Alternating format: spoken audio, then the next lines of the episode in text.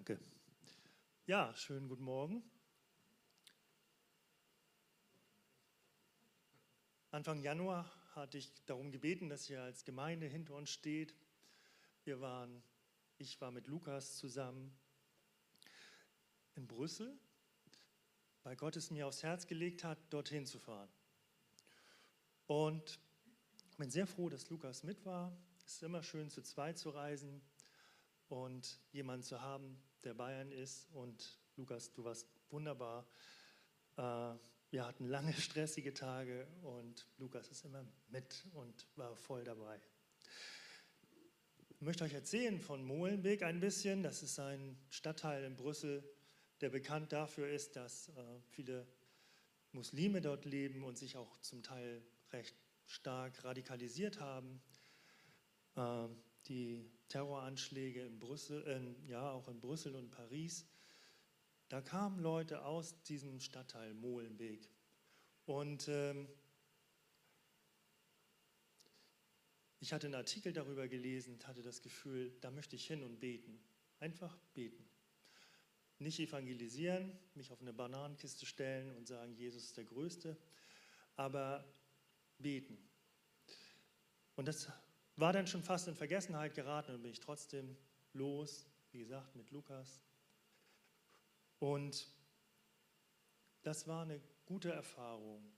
Und wir haben, glaube ich, ohne dass wir das so initiiert haben und gemacht haben, wir haben einige Leute zusammengebracht, Pastoren, die sich vorher nicht kannten, aber die jetzt zusammenarbeiten wollen, Zusammenarbeit aufbauen wollen. Das ist natürlich schon mal Weltklasse.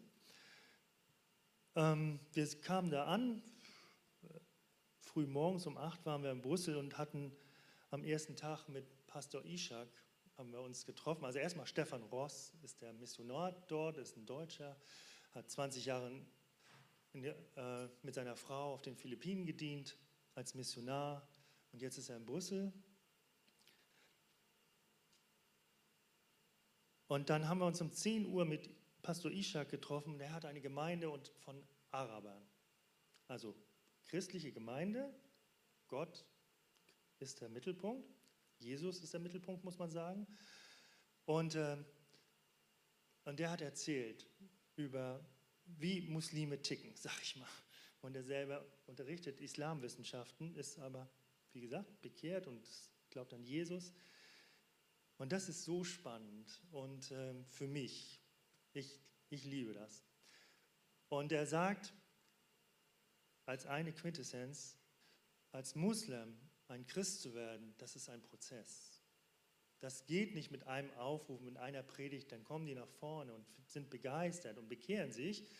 Aber dann gehen sie zurück nach Hause und dann fallen sie eigentlich auch wieder zurück, weil ein Kernwert der Muslime ist ja ein Kernwert, die haben mehrere, ist die Familie. Und wenn ich sage, ich bin Christ, dann bin ich nicht mehr Mitglied dieser Familie und mein ganzes soziales Gefüge kippt auseinander. Alle Unterstützung, die ich von da bekomme, die ist weg. Aber Familie ist extrem wichtig. Also bei uns ist es auch wichtig, aber da ist, das steht über allem. Und dann fallen sie wieder zurück. Und es braucht also einen langen Prozess, dass sie irgendwann wirklich fest im Glauben zu Jesus Christus stehen. Ja, und dann, äh, jetzt hatte ich mir das so schön aufgeschrieben, das haut einfach ab. Und am nächsten Tag ähm, haben wir uns mit Pastor Joel getroffen, in derselben Gemeinde, wieder in dieser arabischen Gemeinde, weil die einfach am Rand von Molenbeek liegt. Brüssel hat 25 Prozent muslimischen Anteil, das muss man sich mal vorstellen. 25, jeder vierte ist ein Moslem in Brüssel.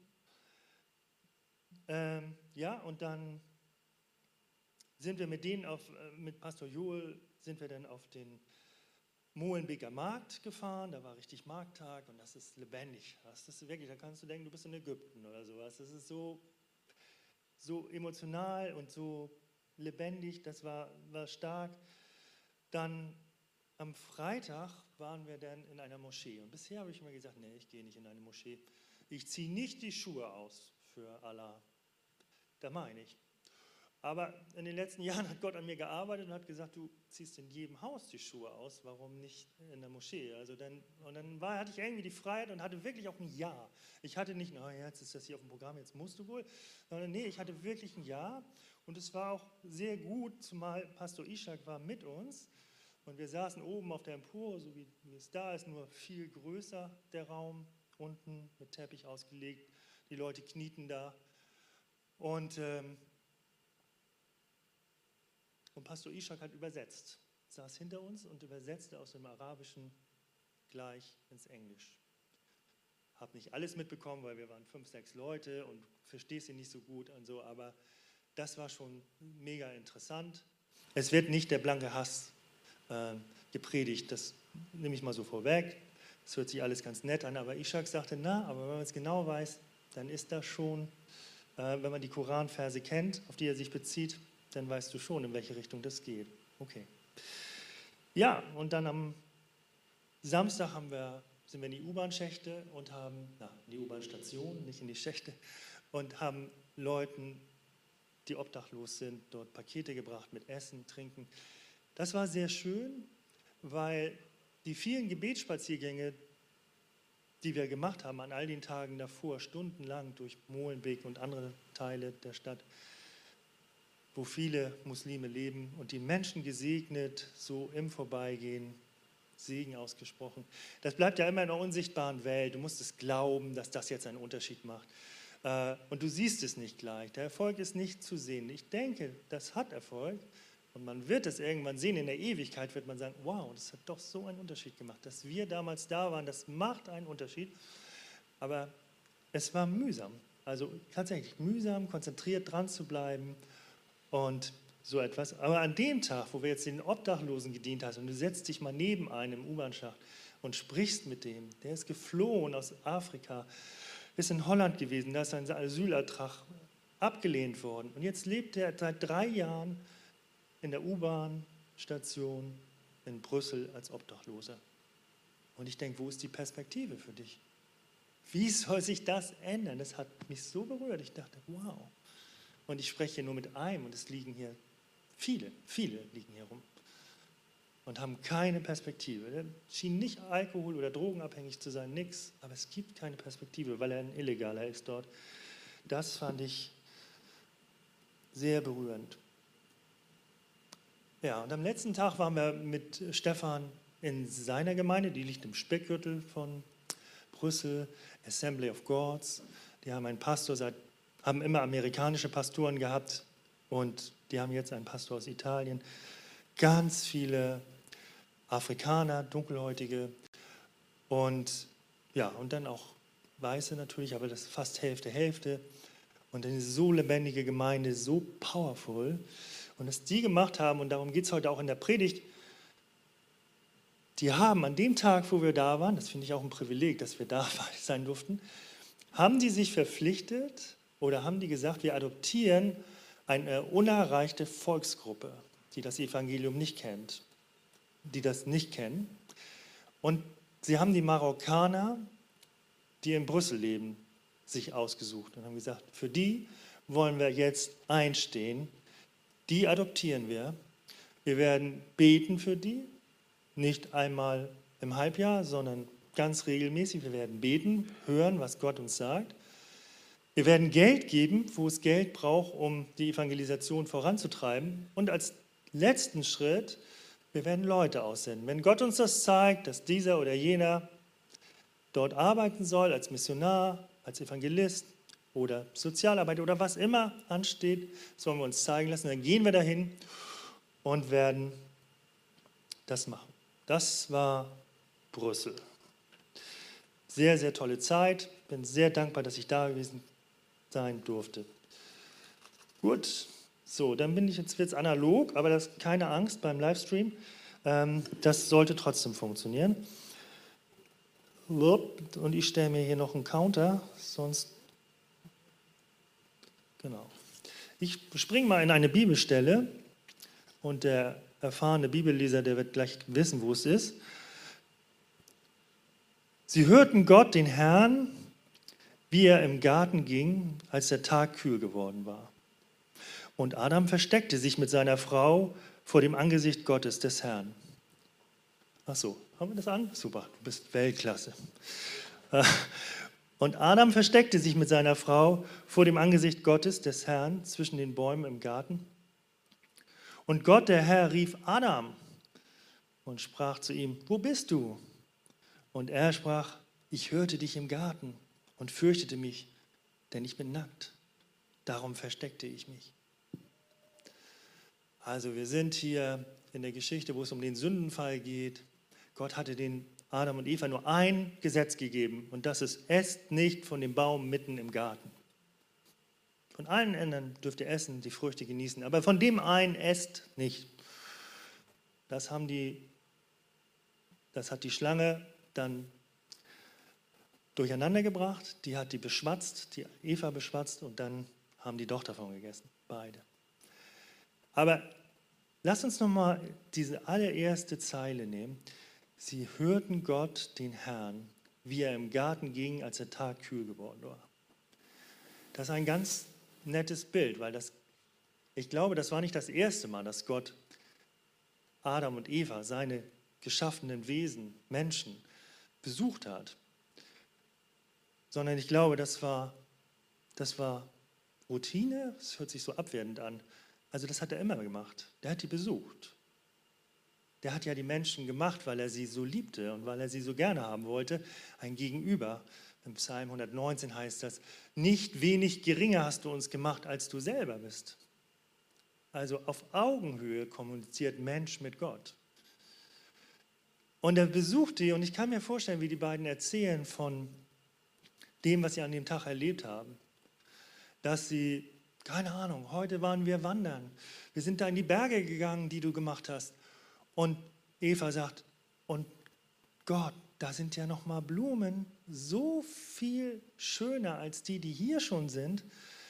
Bunt und beschreibt die. Und dann sagt Adam, ja, und dann war da ein See, kristallklar, und wir sind da in der Mittagshitze sind wir da schwimmen gegangen. Es war so eine Erfrischung und die Fische so bunt und sonst was.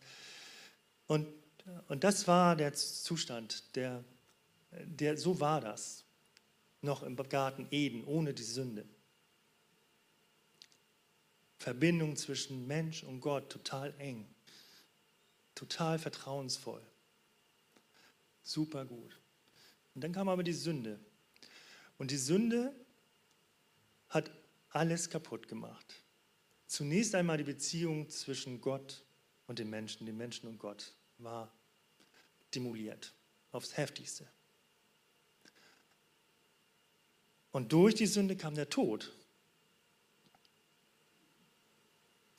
Und kommen noch zwei andere Sachen. Da heißt es, und sprach, ich hörte dich im Garten und fürchtete mich, also Angst ist noch mit hineingekommen, denn ich bin nackt und Scham ist mit hineingekommen. Diese drei Sachen sind durch den Sündenfall in die Welt gekommen, die vorher nicht da waren. Und darin leben wir heute, in dieser gefallenen Welt, wo wir Angst haben, wo wir krank werden. Und jetzt stellen wir uns mal vor, das wäre nicht passiert, dann hätte kein Abel nicht erschlagen. Dann hätte Noah keine Arche bauen müssen, und der Rest der Menschheit wäre gestorben und er hat nur ein paar von allen Tieren mitgenommen. Das wäre nicht passiert. Und all die Kriege, die danach waren, die wären nicht geschehen bis hin zum Ersten und Zweiten Weltkrieg, die hätte es nicht gegeben, sondern wir lebten immer noch mit Gott vereint in einem großen, wunderschönen Garten. Eine Sehnsucht kommt da auf bei mir, wo ich denke, ja, das ist wirklich toll. Es gäbe keine Krankheit, dann gäbe es auch keinen Physiotherapeuten. Ha. Aber auch keinen Zahnarzt, das finde ich noch viel besser. Sage zu meinen Patienten oft, ach kommen Sie, lieber zehnmal Krankengymnastik als einmal Zahnarzt. Bis auf einen haben alle Ja gesagt. Und an den einen knapper ich heute noch. Ähm, ja, und äh, es gäbe überhaupt keinen Arzt, sondern die Menschen wären gesund. Es gäbe keine Pandemie. Wir würden hier nicht mit Maske sitzen. Dieser Sündenfall hat die Welt aufs heftigste verändert und es ist nicht eine Bagatelle gewesen. Ne? Klauen, klauen, Äpfelwürfel klauen, ruckzuck über den Zaun. Wenn jeder aber kann das nicht, man muss aus Neumünster sein. So, das singt man so locker, aber das Ding hier war Worst Case.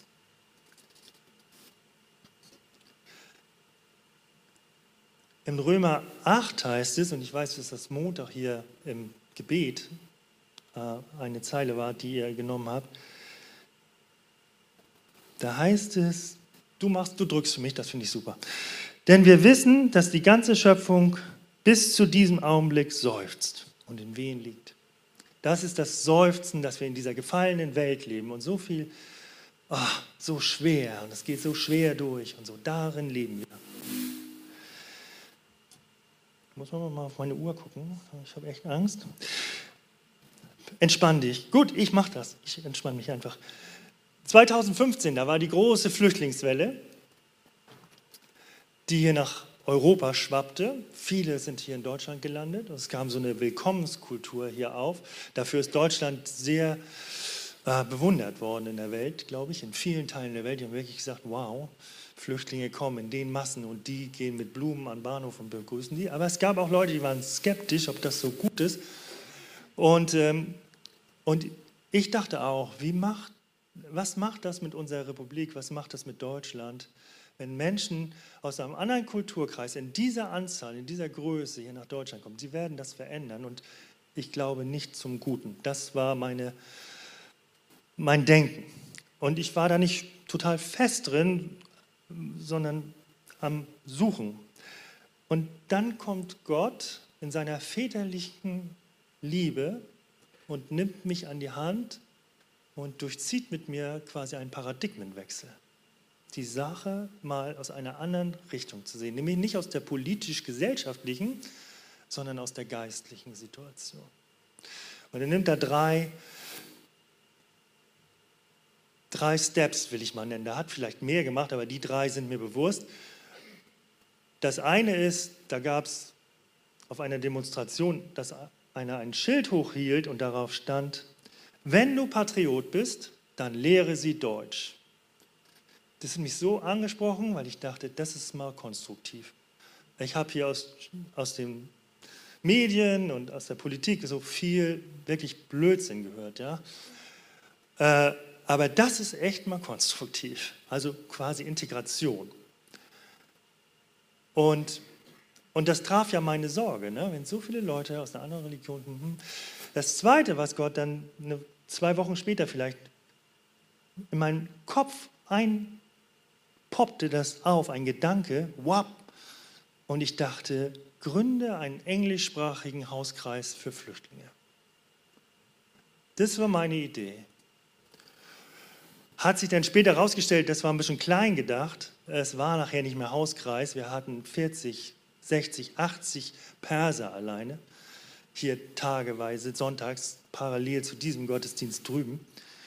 Das war wirklich der Hammer. Aber das, da entstand diese Idee und ich hatte Freude. Es hat, sofort war ich total begeistert und dachte, ja, das entspricht mir. Also ich als Deutschlehrer, das wäre wirklich fremdenfeindlich gewesen.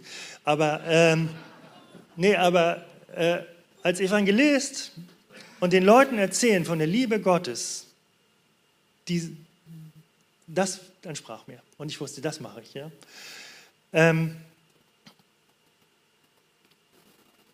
genau, und dann gab es einen dritten Punkt.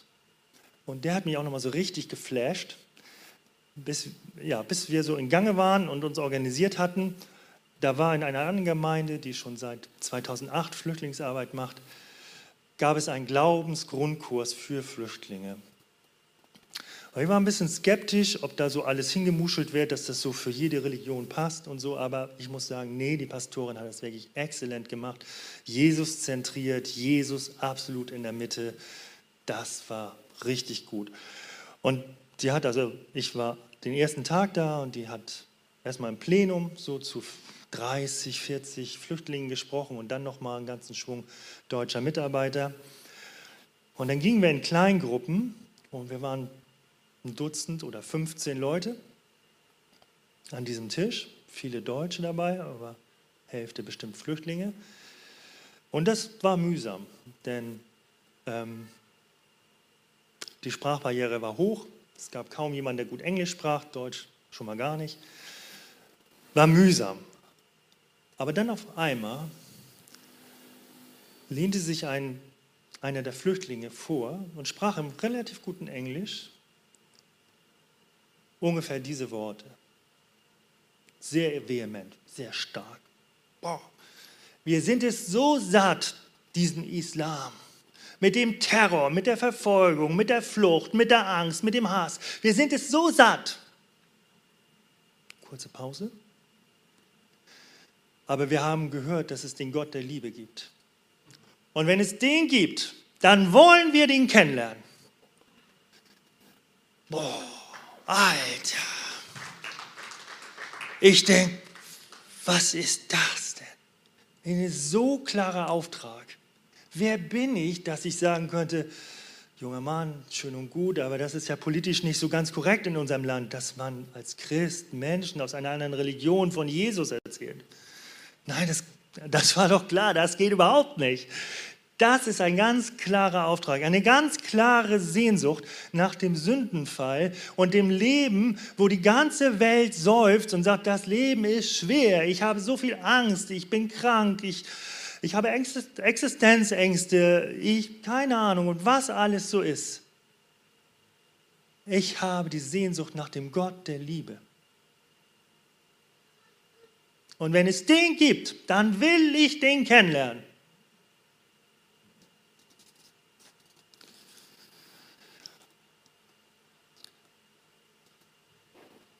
Und im Römer 10 heißt das, 13 und bis 15. Denn wer den Namen des Herrn anruft, wird selig werden. Halleluja. Wie sollen sie aber den anrufen, an den sie nicht glauben? Wie sollen sie aber an den glauben, von dem sie nichts gehört haben? Wie sollen sie aber hören oder ohne Prediger? Wie sollen sie aber predigen, wenn sie nicht gesandt werden? Wie denn geschrieben steht in Jesaja, wie lieblich sind die Füße der Freudenboten, die das Gute verkündigen. Es gibt eine Sehnsucht in der Welt, von Jesus Christus, den Messias, zu hören. Und nicht jeder nennt es Messias. Der eine nennt es Retter, Erlöser, das ist auch noch sehr geistliche, christliche Worte.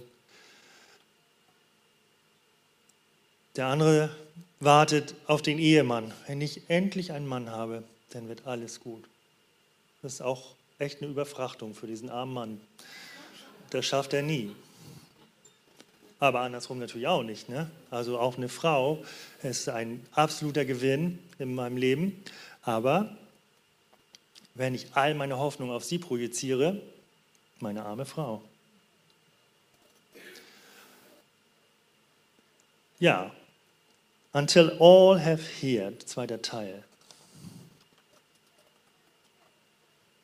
Bis es alle gehört haben, so lange sollten wir über Jesus, unsere Liebe, sprechen. Denn wir lieben Gott, oder? Und wir wissen, wer der Gott der Liebe ist. Und es ist unser Auftrag, von ihm zu berichten, den vielen, die Sehnsucht haben danach, den Gott der Liebe zu erkennen. Wenn es den gibt, dann wollen wir ihn kennenlernen.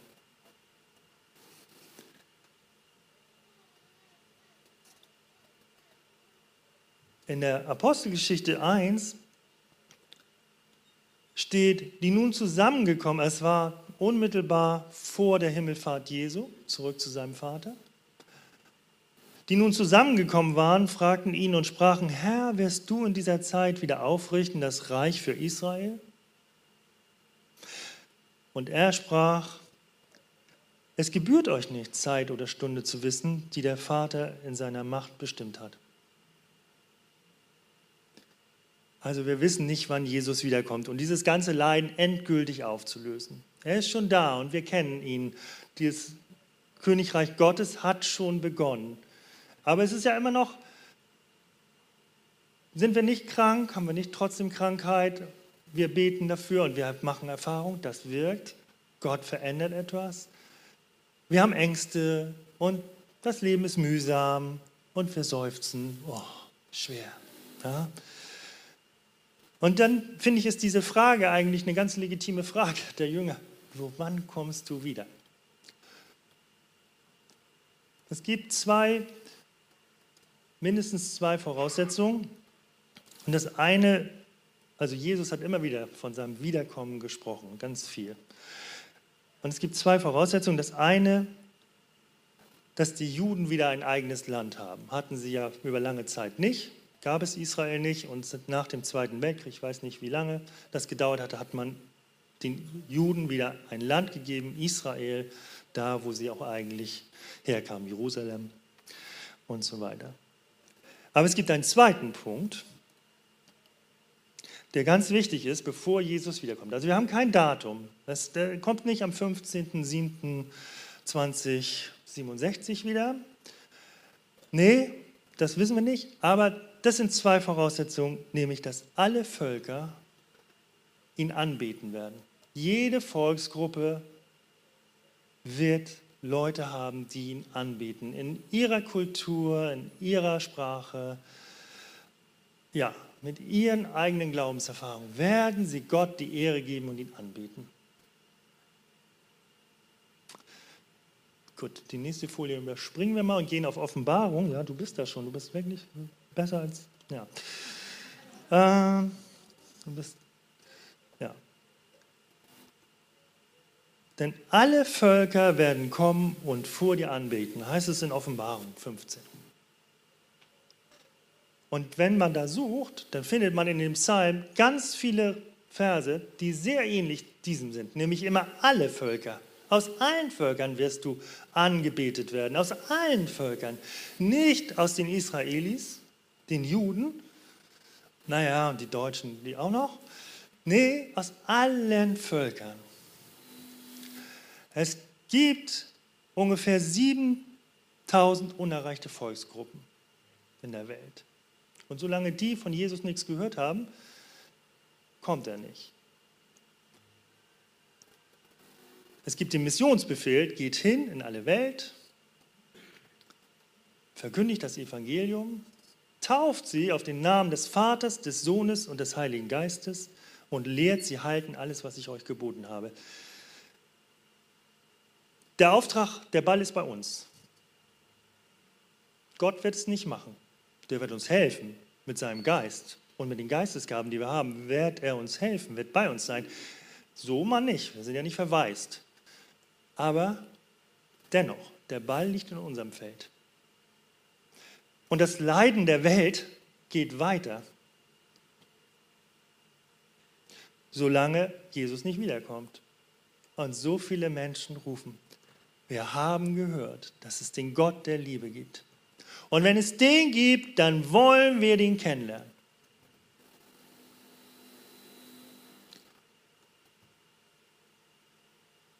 Es gibt also, also unerreichte Volksgruppen. Volksgruppen, bestimmen sich, definieren sich aus Sprache, Kultur und dem religiösen Background. Das ist eine Volksgruppe. So, es gibt nur ungefähr zwischen 200 und 300 Staaten, aber Volksgruppen gibt es 1500 ungefähr. Und wie gesagt, eine Volksgruppe definiert sich. So ein Land kann viele Volksgruppen in sich haben. Unerreicht heißt, es gibt vielleicht den einen oder anderen Christen, aber ganz wenige, aber es gibt keine Gemeinde, keine funktionierende Gemeinde und unter funktionierender Gemeinde meine ich, die können sich nicht multiplizieren. Das ist eine unerreichte Volksgruppe. Wenn man jetzt eine Rechnung aufstellt, dann gibt es, dann würden, wenn man alle Gemeinden in der Welt zusammenzählt, alle christlichen Gemeinden, Kirchen, bom, bom, bom, bom, dann, und dem stellt man gegenüber, wie viele unerreichte Volksgruppen es gibt. Dann hätten wir 700 Gemeinden, die sich um eine Volksgruppe kümmern könnten. 700 Gemeinden um eine Volksgruppe. Die sind gar nicht so groß, diese Volksgruppen teilweise. Die sind klein. Das ist der Hammer, oder? Und wenn man nun sagt, naja, aber die Kirchen, die sind ja auch alle, hm, weiß ja, also sagen wir, und dann rechnen wir einfach mal 50 Pfingstgemeinden, Pentecostal Churches weltweit, würden reichen, um alle Volksgruppen zu berühren und sich da rein zu investieren. 50. Hey Leute, vielleicht sterben wir gar nicht mehr, wenn wir uns anstrengen. Dann kommt Jesus vorher wieder. Das ist möglich. Es gibt einen weiteren Punkt. Entspann dich. Ähm, es gibt einen, einen wunderbaren Punkt, warum es sich lohnt, in die Mission sich zu investieren. Meinetwegen auch zu evangelisieren. Das kann man ja gar nicht so haarscharf trennen. Das läuft ja so ineinander über. Und das ist ein Satz, der so richtig ist, da muss ich mich konzentrieren. Ein Gramm Glaubenserfahrung, ein Gramm Glaubenserfahrung wiegt schwerer als eine Tonne Glaubenstheorie. Eine Gotteserfahrung macht mich so viel fester im Glauben, bringt mich so viel weiter, viel weiter, als wenn ich noch eine Predigt von Joyce Meyer im Fernsehen sehe. Die macht gute Predigen, das ist nicht gegen sie, sondern ein, diese Konsumhaltung aufzulösen und zu sagen, nee, ich gehe. Und jeder da, wo er merkt, da liegen meine Talente, da hat Gott mich gerufen. Ich erzähle mal eine Geschichte. Ich habe, das ist schon lange her, habe ich im Hauskreis die Bibelarbeit, die Bibelarbeit geleitet. Und es waren, und zwar haben wir gesprochen darüber, dass Jesus seine Jünger aussendet und sagt, nimmt nichts mit. Ja, kein Koffer, keine Schuhe, glaube ich auch nicht, kein Geld. Und die Quintessenz war, wir stellen uns total in die Abhängigkeit zu Gott und zu den Menschen, die da, denen wir begegnen. Aber zunächst mal in die Abhängigkeit zu Jesus Christus. Okay, war alles gut, hat gut geklappt, die Bibelarbeit. Dann eine ganze Weile später, vielleicht ein Jahr später, fliege ich in den Kosovo, das heißt eigentlich erstmal nach Albanien und da treffe ich mich mit ganz vielen Leuten, die das organisieren und viele andere Gäste, die aus der Schweiz kommen. Und, und in der Vorbereitung packe ich meinen Koffer und will ja auf alles vorbereitet sein. Ne? Das, ja, das muss man ja. Ne? Ist in den Bergen, kann schon mal schön kalt werden nachts, also noch eine lange Unterhose mit da rein.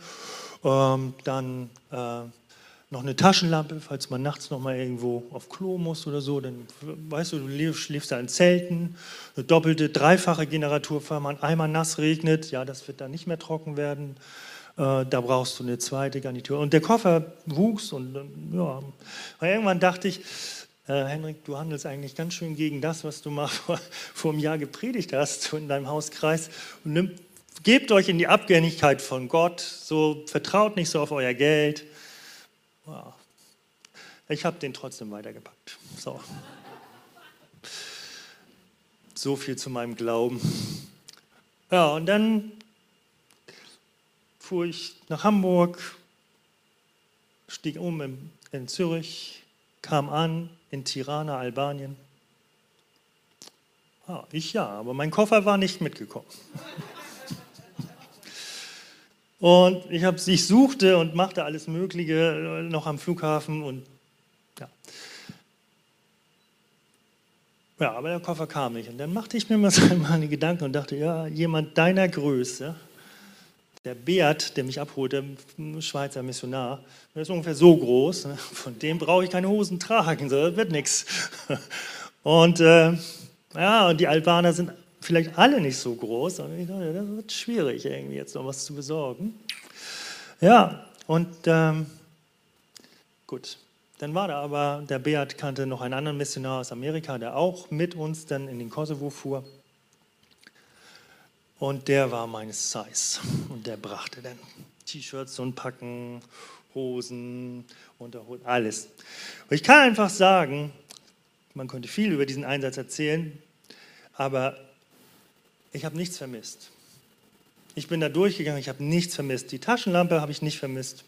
Die lange Unterhose brauchte ich nicht. Nichts, es war alles da. Es war alles da. Gott hatte mich versorgt. Und das ist natürlich ein Zeugnis so, auf dem baust du und stehst du weiter. Gott ist mein Versorger. Gott ist mein Versorger. Super.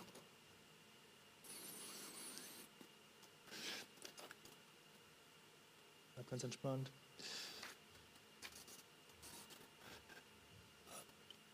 Also ein andermal sind wir, in, sind wir nach Indien geflogen. Ich war in der Jüngerschaftsschule. Wir sind nach Indien geflogen und ich hatte meine Jüngerschaftsschule in, in der Schweiz gemacht und ein, einer von den Mitschülern, der Vater, der fuhr uns zum Flughafen und also der Teufel geht um wie ein brüllender Löwe und sucht, wen er nochmal erschrecken kann, so richtig so, Angst machen. Ja?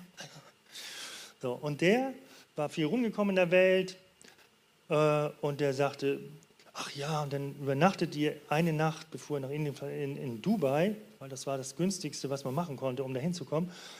Naja, und dann sagt, und irgendwie erzählt er, dass man ja in Dubai gar nicht reinkommt, wenn man schon mal in Israel war und einen Stempel in seinem Passport hatte, der aus Israel kommt. Und das erzählt er. Und ich dachte, nee, was habe ich in meinem Passport? Ein Stempel, dass ich in Israel war. Super. Wie soll das jetzt werden? Und das macht der Teufel zu gerne. Nochmal Angst machen, nochmal erschrecken. Also, die haben alle für mich gebetet, meine ganze DTS-Klasse, Jüngerschaftsschulklasse.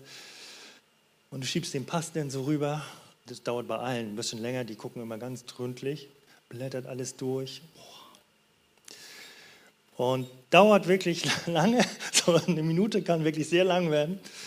Und dann nimmt er seinen Stempel, und gibt mir den wieder und bin drin. Und ich denke, wow, Gott, du bist gut, du bist gut, du hörst auf beten, weißt du?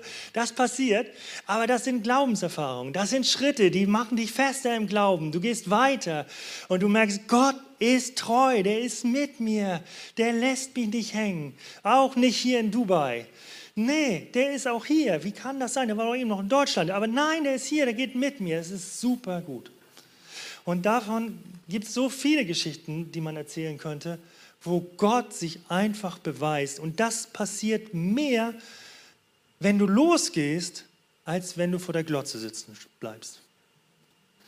Ja, dafür musst du rausgehen und darin wächst du. Und nun kommt das Evangelium. In Offenbarung 21, 3 bis 5. Ich mag diese Stelle. Ich kenne es mehr als Lied, als dass ich den Text eigentlich kenne, aber sieht man mal, wie gut es ist, Lobpreislieder zu kennen. Siehe da, die Hütten, die Hütte, die, siehe da, die Hütte Gottes bei den Menschen. Und er wird bei ihnen wohnen und sie werden sein Volk sein. So wie ich das am Anfang ausgemalt habe. Gott kommt in den Garten und wir sitzen zusammen mit Gott und haben Plausch. Es ist nett. Gott wohnt mit mir. Ich kann ihn erreichen. Jeden Tag kann ich zu ihm. Ich habe Gemeinschaft mit ihm. Das kann ich jetzt schon, aber dann wird es noch mal viel sichtbarer, noch mal viel besser. Schön, wir sollten das alle jetzt schon eintrainieren, aber und es wird gut und es macht Spaß. Aber dann wird er bei uns wohnen und wir werden seine Völker sein. Und er selbst, Gott, wird mit ihnen und Gott selbst mit ihnen wird sein Gott sein. Und dann kommt auch nochmal so ein absolut, das ist so touching, und Gott wird abwischen alle Tränen von ihren Augen. Hey, wie viel Leid du mitnimmst, wie doll dich diese Welt und dieses Leben geschlagen hat, wie doll es dich kaputt gemacht hat und du wirklich verzweifeln bist und die Welt furchtbar ist, dann kommst du zu Gott und dann nimmt er dich wie ein kleines Kind auf seinen Schoß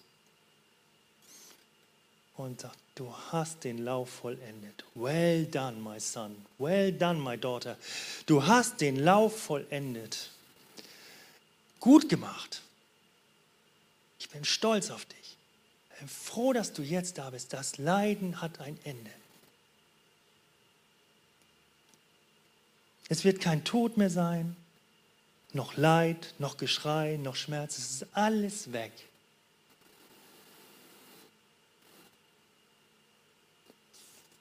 So, jetzt habe ich hier eigentlich noch so ein Ding, das wollte ich das nochmal. Da möchte ich nochmal zurück, genau, zu diesem hier. Wie lieblich sind die Füße der Freudenboten, die das Gute verkünden. Aber davor haben wir gelesen, denn wer den Namen des Herrn anruft, wird selig werden.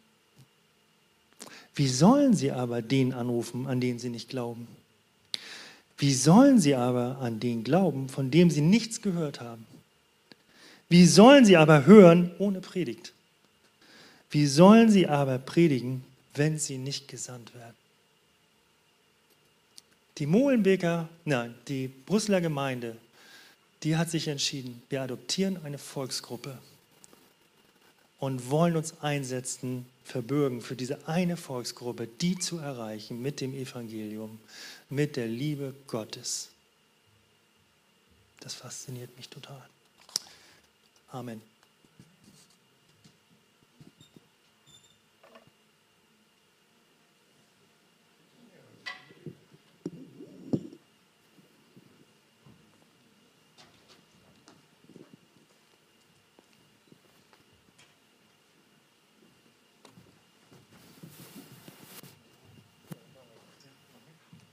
Haben wir noch ein Video? Jetzt haben wir noch ein Video und das fasst Lorne Cunningham, der Gründer von Jugend mit einer Mission, nochmal wunderbar zusammen.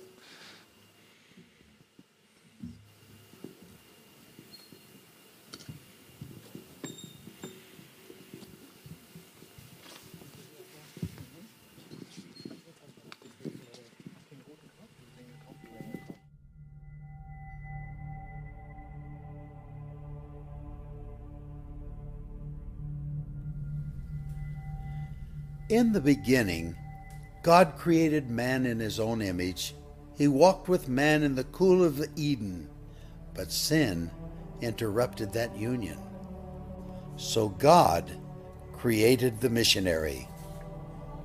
God said, I need someone willing to say no to the status quo, no to the dream of wealth, leave their families to fly to a distant land and learn a language they have never heard, ride in cramped buses on backs of camels, someone who would sleep anywhere, eat anything, bear the heat, and fight the freeze with a smile on their face, just to take the gospel to a people not their own.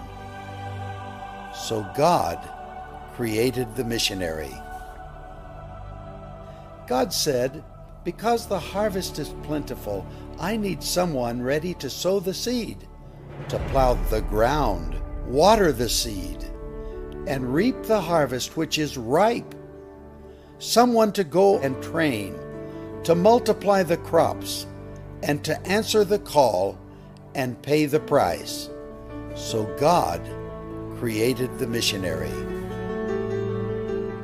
God said, I need someone who is a radical servant of all, taking the lowliest job, washing the feet of the poor, caring for the sick, and cleaning their wounds. I need someone to visit the prisoner, care for the widow and the orphan, to sit in the dust with a child and tell them that they are loved. So God made a missionary. God said he needed someone who would believe that blind eyes could see and lame feet could walk and that the dead could live again. Someone who would pray long hours and intercede through the night with wordless groans of petition so that one soul might be saved. God said, I need someone honest and brave, full of grace, mercy, and compassion, free from fear and passivity, walking in true identity, someone burning with love and girded with truth, someone who radiantly reflects God's glory. So God made a missionary.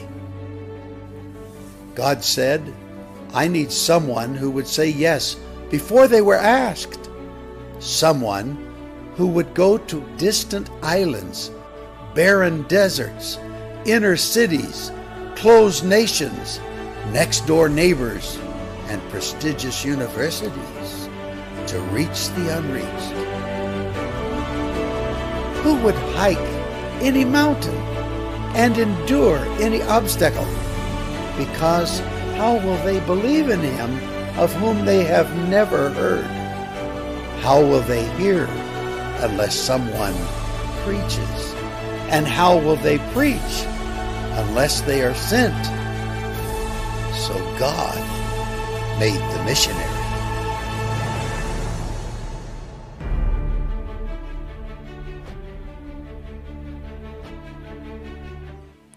Ja, lass, lass uns noch mal beten.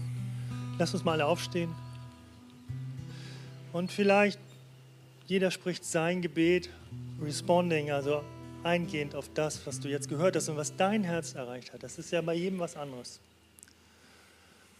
Und ich, ich bete von hier vorne, aber ich möchte euch bitten, nicht so sehr auf mich zu hören, sondern das ist deine Zeit jetzt mit Gott, darauf zu reagieren.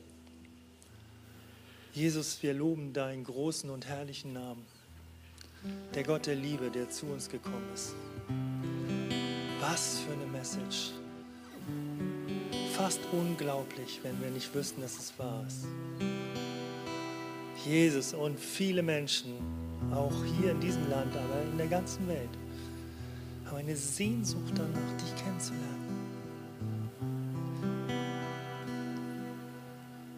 Den Messias, den Retter, den Erlöser aus aller Not. Die Menschen, die aus eigener Schuld oder unverschuldet ihr Leben einfach demoliert haben, es kaputt ist, total zerstört. Das gibt es im Großen und im Kleinen. Ich kann auf der Straße, in der U-Bahn-Station seit drei Jahren leben ohne Hoffnung. Es kann sein, dass ich an Drogen hängen und dann nicht wieder rauskommen. Es kann aber ganz was anderes sein. Die Ehekrise zu Hause, der Stress am Arbeitsplatz, dem ich nicht mehr gewachsen bin. Und wir schreien nach Hilfe.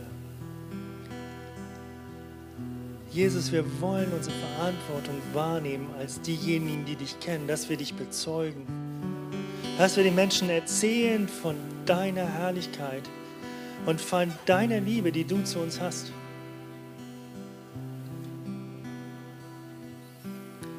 Hol uns raus. Hol uns raus aus der Konsumhaltung. Bring uns rein. Es kostet Energie, das kostet Kraft und hol uns da raus. Wir halten uns dir hin. Hier bin ich, Herr. Sende mich.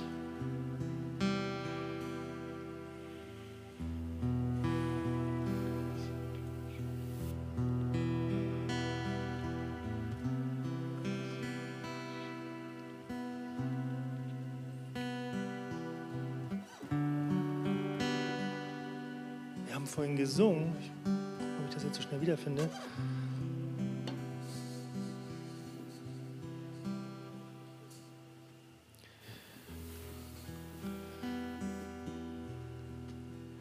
I will make room for you and do whatever you want me to. Denn dein Weg ist besser. Jesus, ich halte mich dir hin. Ich will gehen. Du mich sendest, ich will gehen.